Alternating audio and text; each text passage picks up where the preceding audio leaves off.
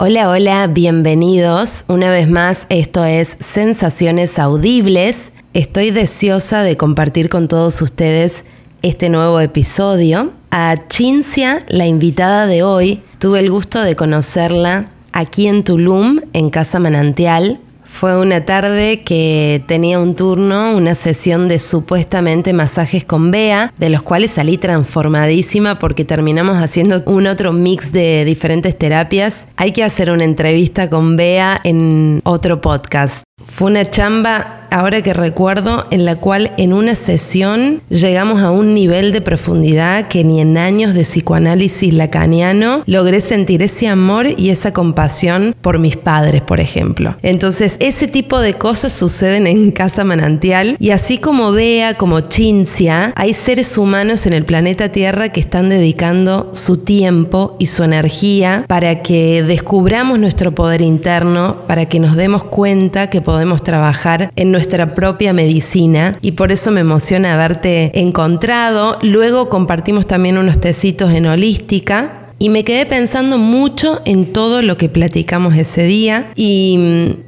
lo que más me resonó fue cuando me dijiste cómo hacemos de todos los seres humanos para estar distraídos de nosotros mismos, para no estar en el presente, para no sentir ese pedacito de, Dios interno o no sentir el miedo de estar vivo y todo lo que ello implica. Bienvenida Chincia a este podcast, me da mucho gusto estar compartiendo contigo esta entrevista. ¿Cómo estás? ¿Cómo te sentís? ¿Qué es la vida para ti? Oh. Hola Jasmine y gracias por invitarme a tu podcast. Es un placer verte otra vez, ¿verdad? Que ha sido muy bonito encontrarnos. Y es un placer estar aquí. Y entonces pues empezamos con la pregunta de un millón de dólares, ¿no? Sí, claro. ¿Qué es la vida? Es que la vida es pues lo que hacemos con ella, ¿verdad? La vida es lo que sentimos y que vamos como creando en nuestro camino. Y lo que yo siento es que para tener una buena vida porque vivos somos todos vivos, mientras que estamos aquí estamos respirando, ¿no? Para tener una buena vida es importante estar presentes, muy presentes, ¿no? Entonces, como decías tú, em, que tenemos la tendencia a distraernos, como a escaparnos, ¿no? Que sea con las redes sociales, con, em, no sé, el shopping o varias cosas, ¿no? A veces también con todos los técnicas y eventos espirituales a veces como es, es como, es que no nos damos tiempo casi de reflexionar entre una y otra cosa, ¿no? Nos, damos tiempo de, de integrar el trabajo, las energías, los mensajes, las cosas que están pasando adentro. Y no nos damos tiempo a veces de estar en calma, solos, a sentir y a vernos bien y a ver el mundo con mucha claridad. Entonces eso es lo que yo pienso y siento que sea tener una buena vida. Esa presencia, ese estar en silencio un momento y escuchar los ruidos a nuestro alrededor, que sean el viento que mueve los árboles, los pajaritos, también la gente que está trabajando, ¿no? Porque ellos también son parte de todo. Y observarnos, ver cómo nos sentimos y si nos sentimos bien, pues disfrutar y ser agradecidos. Y si nos sentimos mal, pues escuchar bien para ver qué podemos hacer para cambiar algunas cosas, ¿no? Pues eso, en dos palabras, la pregunta de un millón de dólares con una respuesta muy sencilla.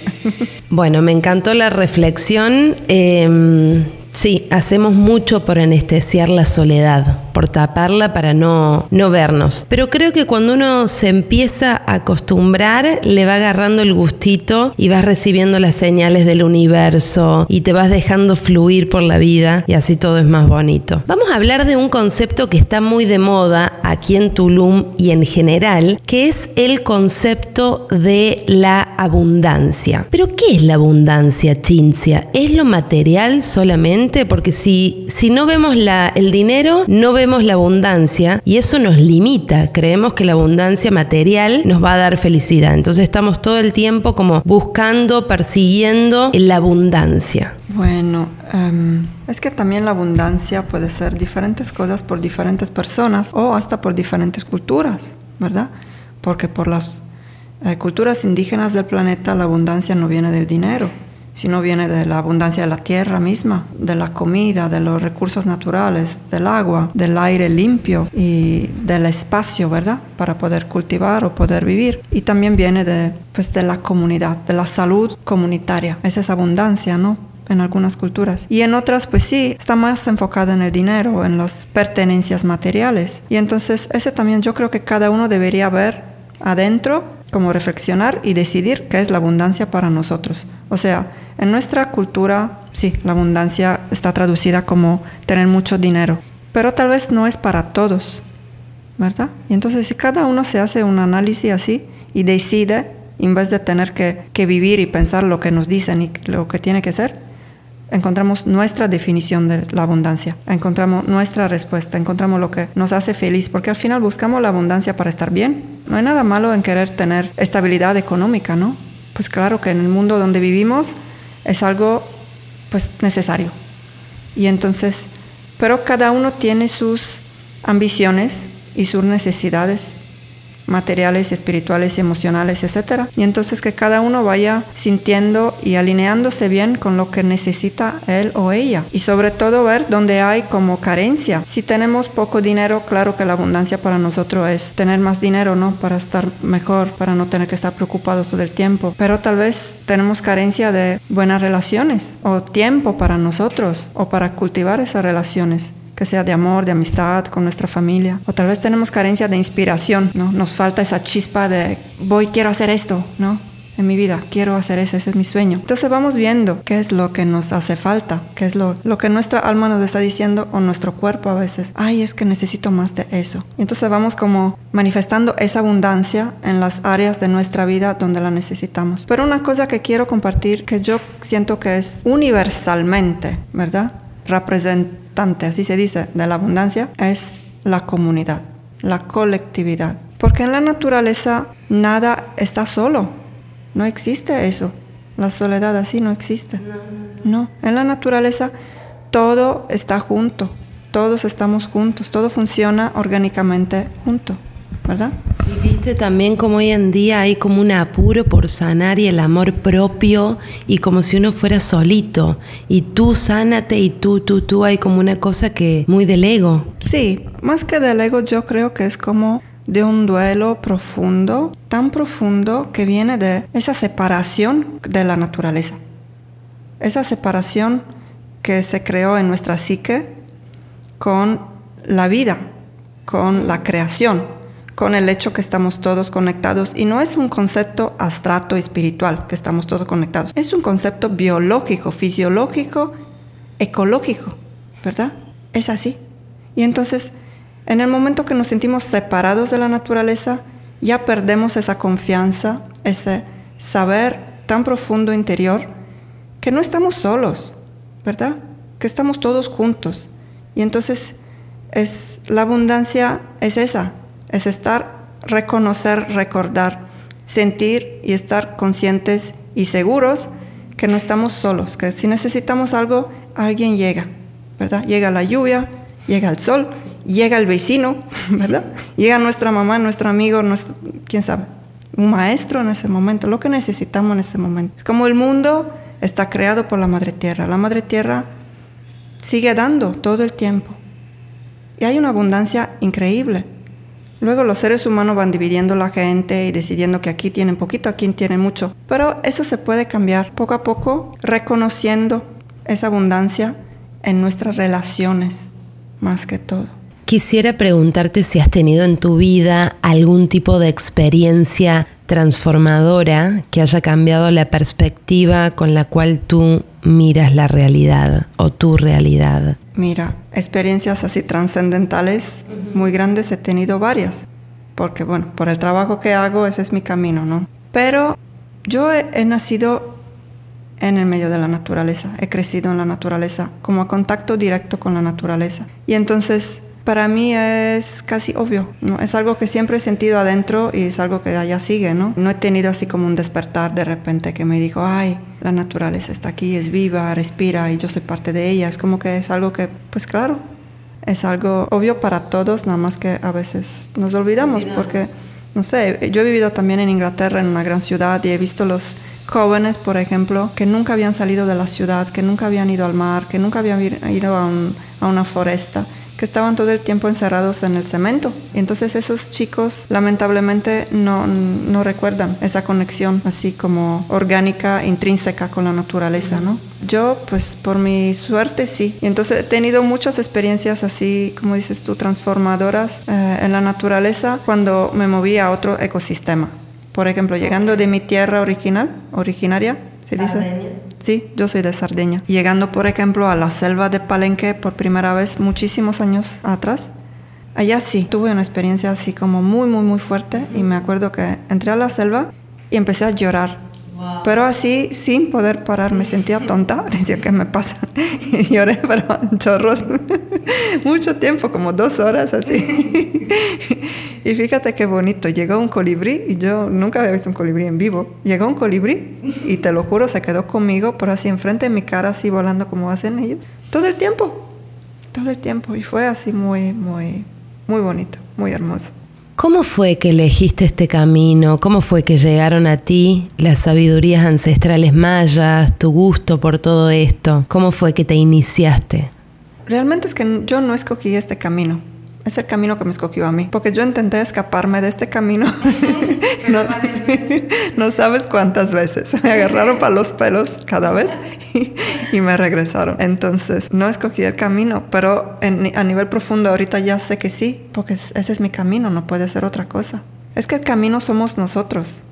No es el camino y nosotros vamos al camino. Es el camino está adentro y como se va abriendo, desarrollando paso a paso. Y entonces yo desde niña realmente como que veía mucho, ¿verdad? Veía los las almas de los difuntos, por ejemplo, y me hablaban. Tenía sueños proféticos y así.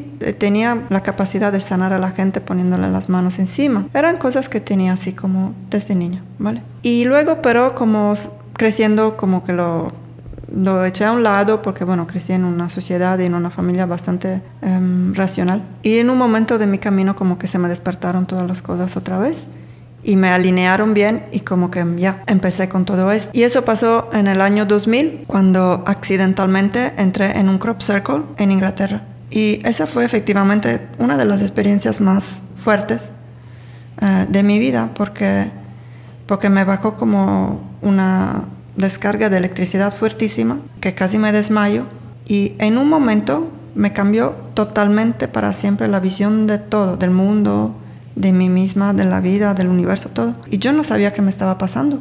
No sabía nada. No sabía nada de lo que sé ahora.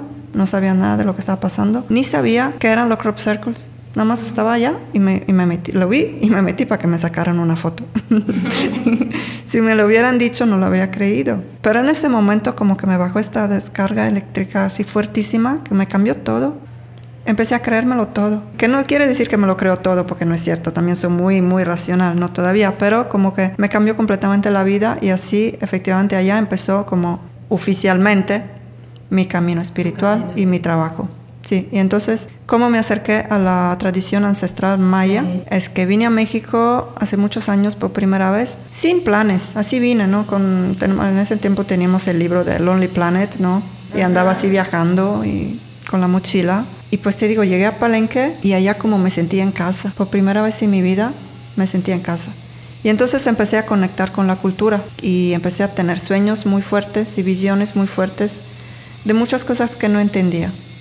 Y poco a poco a lo largo de los años me he encontrado con em, personas o también guías que no son encarnadas y lugares y conocimiento ancestral maya que me han enseñado mucho. Entonces, por varios años he vivido a contacto directo con las comunidades mayas, aquí en Yucatán sobre todo, porque llegaba de Inglaterra donde me había formado como diseñadora y maestra de permacultura, entonces llegaba con esa intención de hacer proyectos comunitarios, porque había hecho muchos proyectos en mi vida en Europa. Y entonces trabajé con las comunidades mayas, ¿no?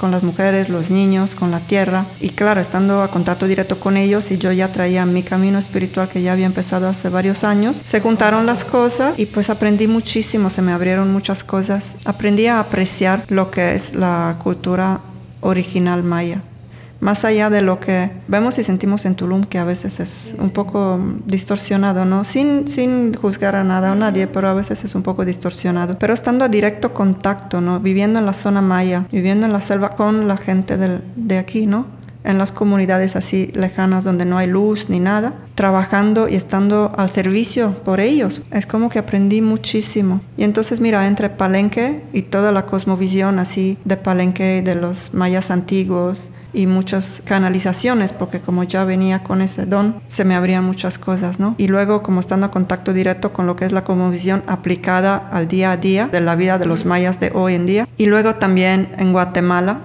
con los contadores del tiempo, con los aquí, los maestros que me enseñaron y me iniciaron a los secretos de los calendarios mayas. Y entonces, hoy en día soy sacerdotisa maya, iniciada en Guatemala, y no es algo que pongo en mi, en mi biografía ni en mi website, no, pero es algo que tomo muy en serio. Y entonces voy haciendo ceremonias tradicionales maya que sea para, más que nada para la tierra, para agradecerle a la tierra, a todos los abuelos y todas las abuelas que cuidan a la tierra. Y luego, pues depende, cada vez nos llama algo que necesita o quiere ceremonia, ¿no? Para equilibrar, para para apoyar, para la sanación, también para encaminar, porque a veces llega alguien está un poco perdido, dice, no sé bien qué, quién soy, qué hago con mi vida. Y entonces las ceremonias mayas y todo lo que es la cosmovisión es una ciencia muy hermosa que nos da herramientas y nos da claridad, nos ayuda a estar con los pies bien plantados en la tierra, nos ayuda a estar bien despiertos y presentes con nuestro entorno, nos ayuda a ser honestos con nosotros mismos y nos ayuda a encontrar nuestro camino o a reconocer nuestro camino mejor. Y estás hablando de que dentro de, este trabajo hay medicinas como el peyote o no hay medicina. Tú eres tu propia medicina. Mira, los mayas en general es que hoy en día por lo menos no utilizan plantas sagradas, ¿vale? El peyote no es de la tierra maya. El peyote viene del norte de México, del desierto, ¿no? Es de la nación huirrárica, así como la ayahuasca viene del Suramérica, ¿no? No hay aquí. Lo que sí hay en la zona maya es, son los hongos y otras plantas alucinógenas. Pero realmente es como que los mayas de los tiempos modernos no trabajan realmente con la planta sagrada. Yo no he visto. Y entonces las ceremonias tradicionales maya son muy hermosas, muy, muy profundas. Y sí, claro, hay un nivel de alteración de conciencia, pero sucede así naturalmente. Estamos sentados alrededor del Sagrado Fuego y le vamos hablando a los ancestros y los ancestros nos hablan y todo toma vida. Y la gente tiene experiencias muy hermosas, muy así transformadoras. Sienten su corazón que se abre, siente su corazón que se siente em, bienvenido y que se siente escuchado y recibe lo que necesita. Y luego se van a casa y se sienten así para varios días, ¿no? Cincia, si tuvieras la oportunidad de cambiar algo para la humanidad, si tuvieras ese poder, imaginemos, ¿qué sería? ¿Qué quitarías? ¿Qué agregarías? Libremente puedes soñar lo que quieras. Wow, otra pregunta de un millón de dólares. ¿Qué cambiaría?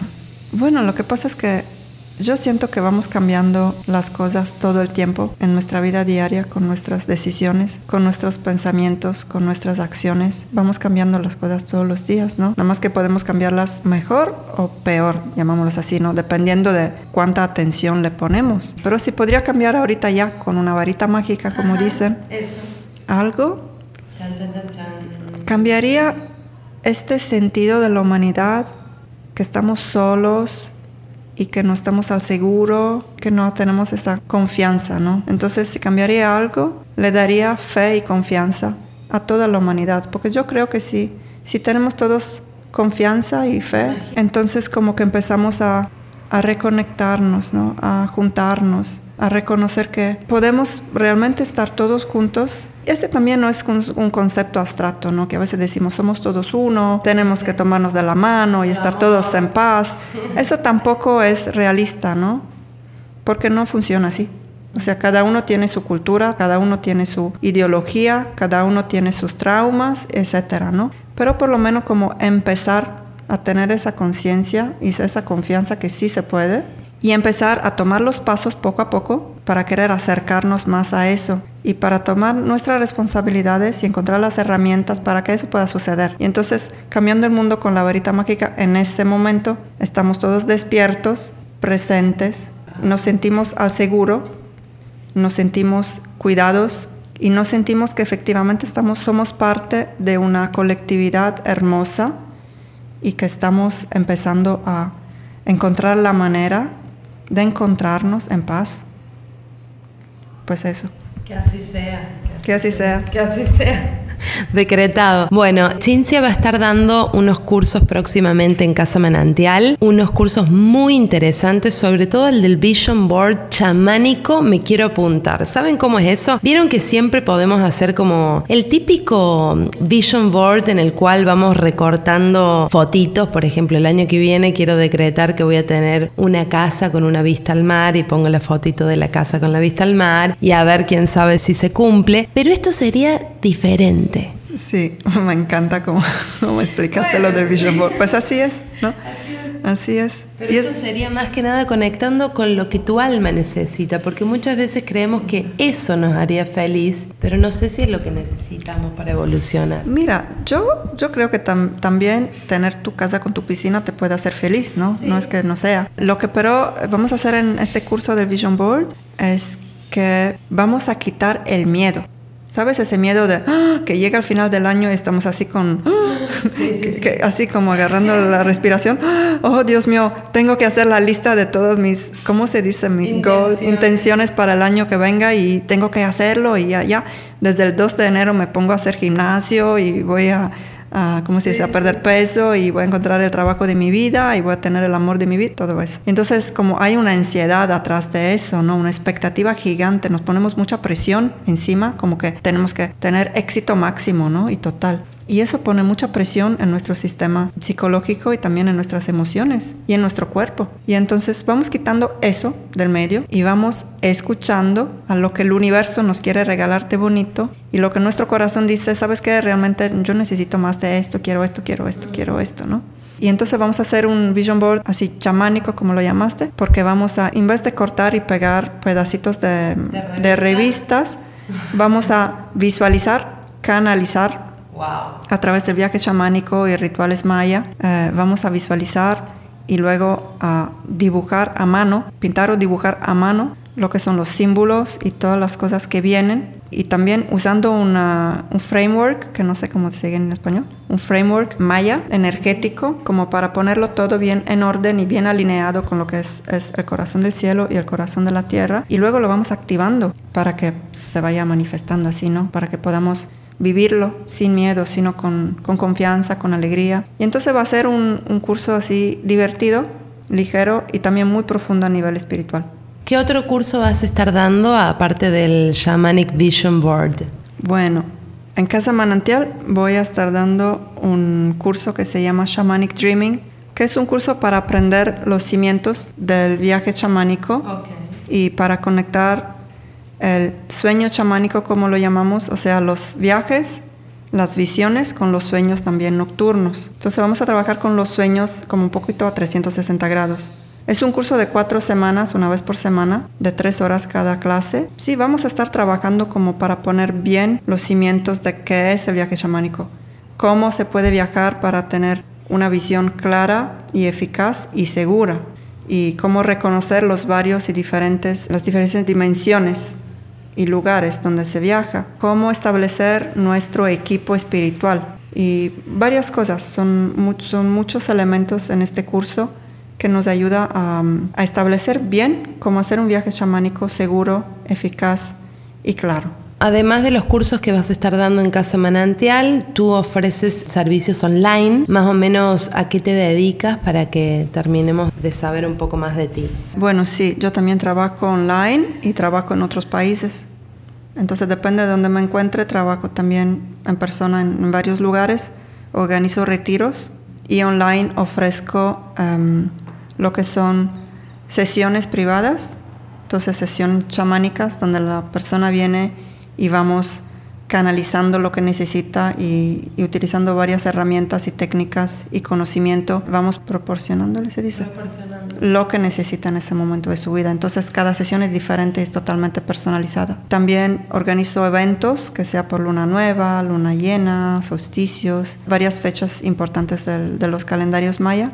Doy cursos online, tengo pues clientes en todo el mundo, entonces voy enseñando cursos online de chamanismo, de cosmovisión maya, a veces también de conocimiento más especializado, como por ejemplo todo, toda la parte de los misterios de Avalon, porque yo he vivido muchos años en Inglaterra y allá he tenido muchos despertares, mucho aprendizaje e iniciaciones. Entonces voy enseñando eso Fíjate que siempre que me preguntan ni me acuerdo porque hago muchas cosas. Tengo muchos años así como trabajando esto como a diario. Pero sí, van a haber cursos en Casa Manantial. Esto del Vision Board, que es un día. Esto del Shamanic Dreaming, que son cuatro semanas, una vez a la semana. También vamos a tener un curso de un fin de semana de las Pleiades, que es un curso técnico de sanación estelar maya. Son técnicas antiguas maya para la sanación. Y luego en febrero tenemos el curso de Peacemakers, que es un curso para aprender a utilizar el tambor para hacer ceremonia para la tierra y para la paz. Entonces, como alineando bien la medicina de la persona con la medicina del tambor.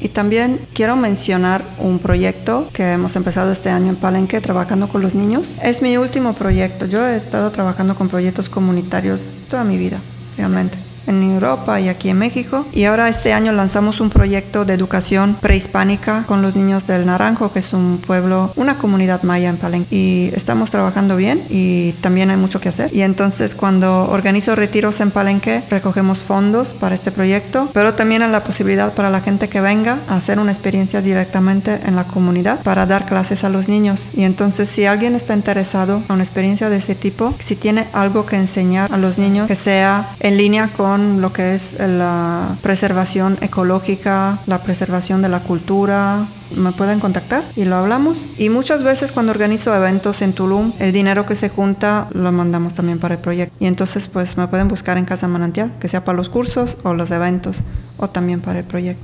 Gracias. Buenísimo, Chincia. ¿Chincia es nombre que eligieron tus padres o tú lo elegiste? Ah, tus padres. Sí, sí. Hermoso. Es un, nombre italiano? es un nombre italiano. No es muy común, no. pero sí es un nombre italiano y ¿Será Cintia? es Cintia. Cintia ah, en italiano se dice Cinzia. Y sí, no es muy muy común, pero sí es un nombre italiano. Lo escogió mi mamá porque estaba estudiando griego antiguo. Pues fíjate que ni me acuerdo, era así un personaje así muy, muy hermoso de la mitología que estaba estudiando en ese momento. ¿Cómo viene la agenda universal para ti para los próximos meses? Porque cuando platicamos en Holística te comenté que me, encontraba como un poco perdida acerca de qué hacer el próximo año, si quedarme, irme. Y tú me dijiste que era un tiempo como para observar y que más o menos para febrero algo se iba. ¿Qué fue eso que me comentaste? Porque uno tiene sus tiempos y el universo también pone su agenda. Claro, eso todo es tiempo. El tiempo es medicina muy importante. Y fíjate que si nosotros vamos un poquito más despacio y, logramos tener esa presencia de la que estábamos hablando, nos alineamos súper bien con el tiempo universal, como lo llamas tú. Ya no vamos ni deprisa, ni demasiado despacio, ni atorados, ni estresados, no, vamos bien. Y, pero sí, para contestar a tu pregunta de, de, la, ¿cómo se dice? de las frecuencias o las condiciones astrológicas según la cosmovisión maya, mucha gente me está comentando lo mismo, que se siente así como que no sabe para dónde, que se siente raro. Mucha gente en Tulum se siente así, también en otros lugares, pero en Tulum sobre todo, que aquí siempre todo es más intenso, ¿verdad? Y entonces se sienten como que no saben para dónde, no saben qué, cómo, dónde, cuándo. Y, y por eso te dije, pues con calma, ese es un momento de incubación.